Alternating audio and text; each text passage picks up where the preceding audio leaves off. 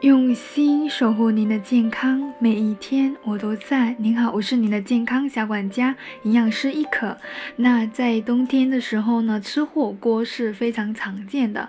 那怎么样把火锅吃的健康营养，就是一门学问了。那今天我想跟大家分享这一个话题：怎么样吃火锅能够对自己更健康、更营养？我们在火锅食材当中呢，比如说各种的肉类、海鲜类、蔬菜类、豆制品类、菌菇类。蛋类、薯类等等，还有各式各样的蘸料、调料、水果，这些食材呢，看着有没有想起来，有点像我们的二零一六年中国居民膳食指南当中，指南呢是有推荐要食物多样，谷类为主，多吃蔬果、奶类、大豆，其中关键推荐是每天的膳食应该包括五大类：谷薯类、蔬菜水果类、畜禽鱼蛋奶、类大豆坚果类等等。那每天呢摄入十二种食物以上，但是当我们看到一盘盘食物上桌，就特别想吃，觉得这个好吃，那个也很好吃，很容易就是吃多了。那有些人认为呢，减肥期间不能够吃火锅，吃一顿就会胖十斤。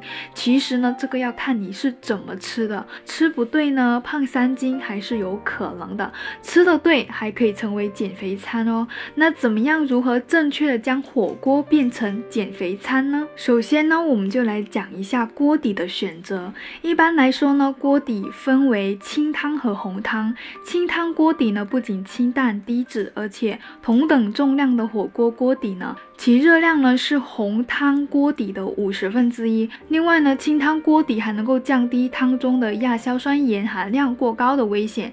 所以在两者之间呢，尽量是能够选择清汤锅底更为健康。但是对于喜欢吃红汤锅底的人来说呢，可以偶尔在蘸酱中加一些辣椒油过过瘾。火锅很容易就会吃多，所以运动是必不可少的。指南当中呢是推荐每天身体。运动要六千步左右，减少久坐，每周至少进行五天中等强度的身体活动。第二个呢，就是食材的选择了。火锅比较重要的就是食材了，在涮火锅的时候讲究种类多样化，如菌菇、蔬菜、薯类、豆制品。瘦肉、鱼肉、虾肉、鸭血等等都可以选择，而对于半成品类的食物，比如说鱼丸、虾丸、鱼豆腐等等就不太推荐了。建议大家可以选择一些适合自己的蔬菜，比如说冬瓜，能够消肿利尿，而且老少皆宜，是很不错的选择。莲藕呢，有健脾开胃的功效，是一种很好的排毒食材。吃火锅第三个呢，就要注意就是食材的涮煮的顺序，掌握正确的涮煮顺序呢，对于健康也是很有帮助的。通常来说呢，大家在涮火锅的时候，一般先是吃荤菜、蔬菜，第二薯类，最后。其实这样的方式呢是不太好的，因为这样很容易摄入大量的脂肪，使我们整一顿的总能量摄入超标，而维生素、膳食纤维就偏少了，主食也偏少，跟指南推荐的就相反。所以最好的涮煮顺序是先吃薯类跟蔬菜，增加胃的饱腹感，然后再吃肉，这样可以避免摄入过多的食物和脂肪，控制了总热量的摄入。第四呢，就是涮煮的时间了。涮煮时间的把控呢，决定了菜肴的口感和营养素的丢失。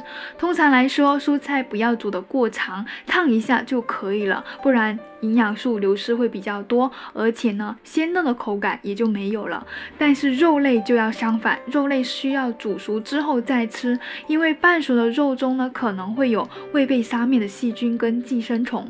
第五呢，就是涮煮的温度了。很多人喜欢吃从汤里捞起来的滚烫的食物，其实这样是很危险的，因为我们的消化道怕烫，过高的温度是会损害到口腔、食道，再加上麻辣的刺激。很容易引起炎症跟溃疡，所以你会发现有一些人吃完火锅隔天就会出现口腔溃疡或者胃不舒服。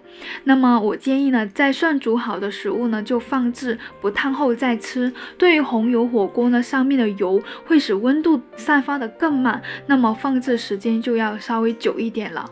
最后就是蘸酱的选择了，蘸酱不要选择纯热量、纯脂肪的，比如说香油，可以选择能量比较低、富含矿物质的芝麻酱。从营养的角度来讲呢，芝麻酱比香油要好一些，但是呢，热量也是比较高的，所以在吃的时候可以加一些水去稀释，或者加一些适当的醋，因为醋不仅可以减少盐分的摄取，还可以促进消化。不过呢，无论是哪一种蘸酱，都不应该吃多，沾一点点起到提味的作用就好了。